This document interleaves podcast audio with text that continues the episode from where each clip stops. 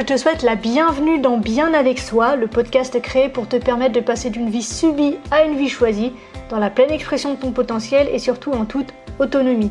Je suis Marie Perron, coach pénaliste certifiée, et dans ce quatrième épisode, je vais t'exposer une seconde idée qui, je pense, va venir légèrement ébranler ta vision du monde en termes de relations et de communication. Ce que nous allons voir ensemble aujourd'hui va vraiment probablement te chambouler, voire te secouer. Mais je te promets que si tu prends la chose avec ouverture, objectivité et authenticité, tu vas très vite te rendre compte du pouvoir qu'elle te donne et donc plus largement qu'elle donne à tes relations. Ce deuxième prérequis que je te présente aujourd'hui est un prolongement du précédent. Donc, si tu n'as pas encore écouté le podcast numéro 3 qui s'appelle La carte n'est pas le territoire, je t'invite à l'écouter avant de continuer celui-ci afin que ta compréhension de celui que je te présente aujourd'hui puisse être complète. Trêve de bavardage, je te lance donc cette seconde idée tout de suite. Une personne fait toujours le meilleur choix parmi ceux qui lui paraissent possibles. En d'autres termes, derrière chaque action, quelle qu'elle soit, il y a une intention positive, même si, in fine, les conséquences de cet acte sont négatives. Les comportements, en fait, ne sont que les symptômes d'une cause et donc d'une intention positive plus profonde. Prenons l'exemple de la cigarette. Le fumeur a beau savoir que se mettre à fumer est une amartia, il s'y met quand même. Pourquoi? Les raisons peuvent être multiples. Peut-être que c'est une façon pour lui de s'intégrer à un groupe, peut-être que c'est une façon d'être reconnu, ou encore que c'est une façon de pouvoir s'affirmer, de se donner un style, ou de s'intégrer à une image une identité qu'il a envie de diffuser le concernant. Bien sûr, c'est une intention positive qui, tout le monde le sait, lui compris, quelques temps plus tard sera limitante, voire destructrice, mais l'intention première est positive. Je te donne un autre exemple. Prenons celui d'un ado qui ne range pas sa chambre. Je pense que tu peux très bien te faire l'image. Il y en a partout, le linge sale traîne sur le sol, il y a une chaussette par-ci, un caleçon par-là, un t-shirt ailleurs. Ses cahiers de cours sont étalés sur le bureau et sous le lit. La console est allumée, les lumières pétillent dans tous les sens. Peut-être même qu'une assiette sale à moitié finie est perchée en équilibre, on ne sait comment, sur le coin de la table de nuit. Et toi, parent, que tu es complètement furax en voyant ça, tu dois te demander quelles raisons peuvent bien le pousser, cet ado, à rester vivre dans ce que tu considères comme une porcherie. Eh bien, peut-être que si tu lui poses la question, il va te répondre que son seul objectif, c'est de faire râler ses parents. Eh bien oui, faire râler ses parents peut être une intention positive. Parce que au-delà de ça, si on creuse un peu avec lui, peut-être qu'on va se rendre compte que derrière faire râler ses parents, il y a la possibilité de d'attirer l'attention du parent. Peut-être de passer un moment avec eux, de recevoir de l'attention dans le sens de recevoir une marque de considération, parce qu'une marque de considération négative est toujours mieux que pas de considération du, du tout. Peut-être que c'est une façon pour lui de se positionner en tant que futur adulte, ou encore un moyen de transgresser les règles, ou peut-être même de trouver sa place dans la famille, ou encore de tester ses limites. Dans cet exemple, une nouvelle fois, tu vois que cet ado, peut-être, probablement même, que ce qu'il va récolter sera loin d'être bénéfique pour lui, mais son intention de départ, elle, est positive et cherche à nourrir quelque chose d'important pour lui. Et si on suit cette euh, réflexion-là, même les actes les plus terribles sont commis pour nourrir positivement quelque chose d'important pour leurs auteurs. Quelle que soit cette intention, qu'importe comment est-ce que toi tu perçois la chose, dans la carte du monde de ces personnes, donc le fumeur, l'ado ou la personne coupable d'actes répréhensibles, ce comportement sert à quelque chose. Dans leur carte du monde que toi tu ne connais pas, ce comportement sert à quelque chose.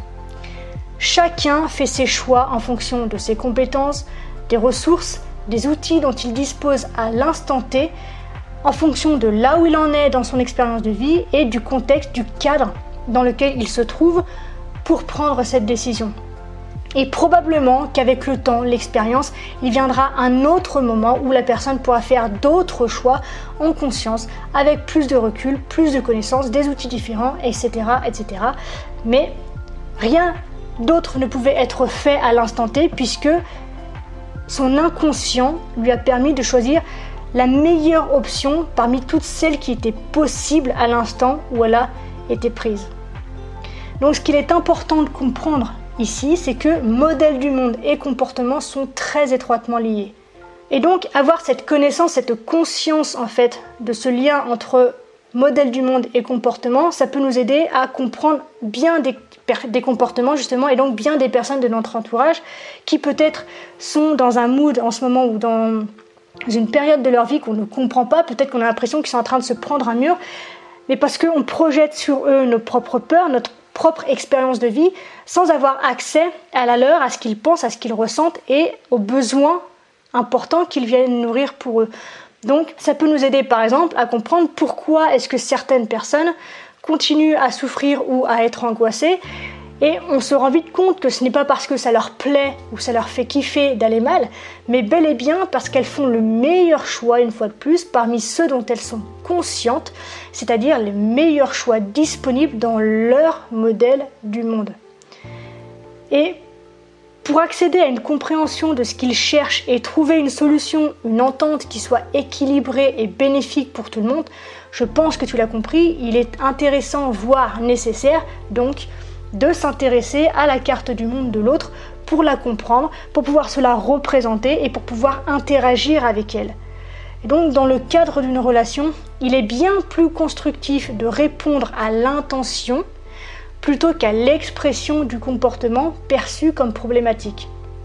Donc l'unique question à te poser, et je t'invite à le faire donc cette semaine, dans une relation qui peut être problématique, qu'elle soit, ce soit une relation à toi, peut-être une relation avec ton enfant, une relation de couple, peut-être une relation avec l'un de tes collègues ou avec des amis, si tu sens que vous n'êtes plus sur la même longueur d'onde, si tu constates qu'un comportement de sa part t'a fait du mal, je t'invite vraiment à te poser la question de quelle pourrait être l'intention positive derrière le comportement de cette personne ou même derrière le mien.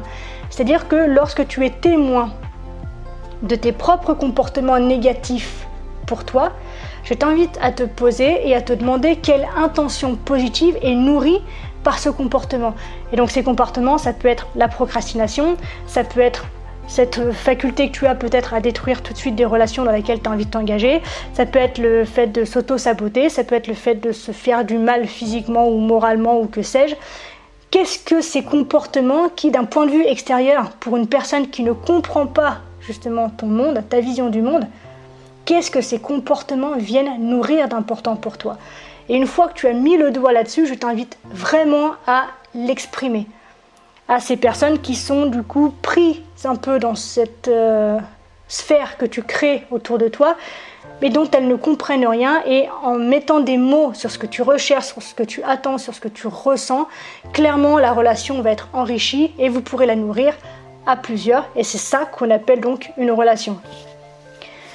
Alors, pour finir, je tiens à être très clair sur un point à savoir que comprendre que les actes d'une personne sont cohérents avec sa vision du monde n'implique absolument pas pour autant que tout comportement soit moralement acceptable. Je ne suis pas du tout, mais alors du tout, en train de te dire qu'il faut tout accepter de l'autre sans rien dire, en disant Amen, sous prétexte que on n'est pas foutu de le comprendre. Non. Ce que je t'invite à regarder, en revanche, c'est de comprendre que justement ça te permet de comprendre cette personne, de comprendre ce qu'elle vit, de comprendre pourquoi elle le vit, et donc éventuellement de l'aider, de la guider vers quelqu'un qui pourra l'aider à changer ses comportements inadéquats. Parce que l'idée donc à conserver de ce podcast, c'est qu'il est absolument impossible de changer un choix ou un comportement sans s'occuper de l'intention qui les soutient. Donc, point de mutisme ou d'omerta autour des comportements qui te font du mal ou qui sont malsains. En revanche, de la compréhension pour toi te permettre peut-être de te reconstruire, peut-être aussi de lâcher prise, ou dans le cadre d'une relation qui a encore une chance en fait, pouvoir la nourrir, l'élever et donc lui donner une nouvelle vie. Donc voilà, c'est tout pour aujourd'hui. J'espère que ce podcast t'a plu, qu'il t'a inspiré. Si c'est le cas, eh bien je t'invite à me le faire savoir en le partageant peut-être à un proche qui peut avoir besoin d'entendre cette chose aujourd'hui pour pouvoir rétablir une relation, pour pouvoir se comprendre peut-être un peu mieux et avancer dans sa propre carte du monde. Tu peux également me noter avec 5 étoiles sur iTunes ou sur la plateforme de ton choix. Tu peux laisser un commentaire, bien sûr. Je suis toujours très heureuse d'en recevoir. Je les lis tous, même si je réponds pas toujours. Ça me fait toujours, toujours très plaisir d'avoir tes retours, d'avoir tes idées, d'avoir tes ressentis, d'avoir accès à ton expérience aussi. Et pour plus d'inspiration, je t'invite à me rejoindre sur tous mes réseaux sociaux comme Instagram, YouTube ou Facebook sous le nom de Marie Perron et à partager tes publications avec l'hashtag MP. Je te souhaite une merveilleuse journée, une excellente semaine et je te dis à la revoyure.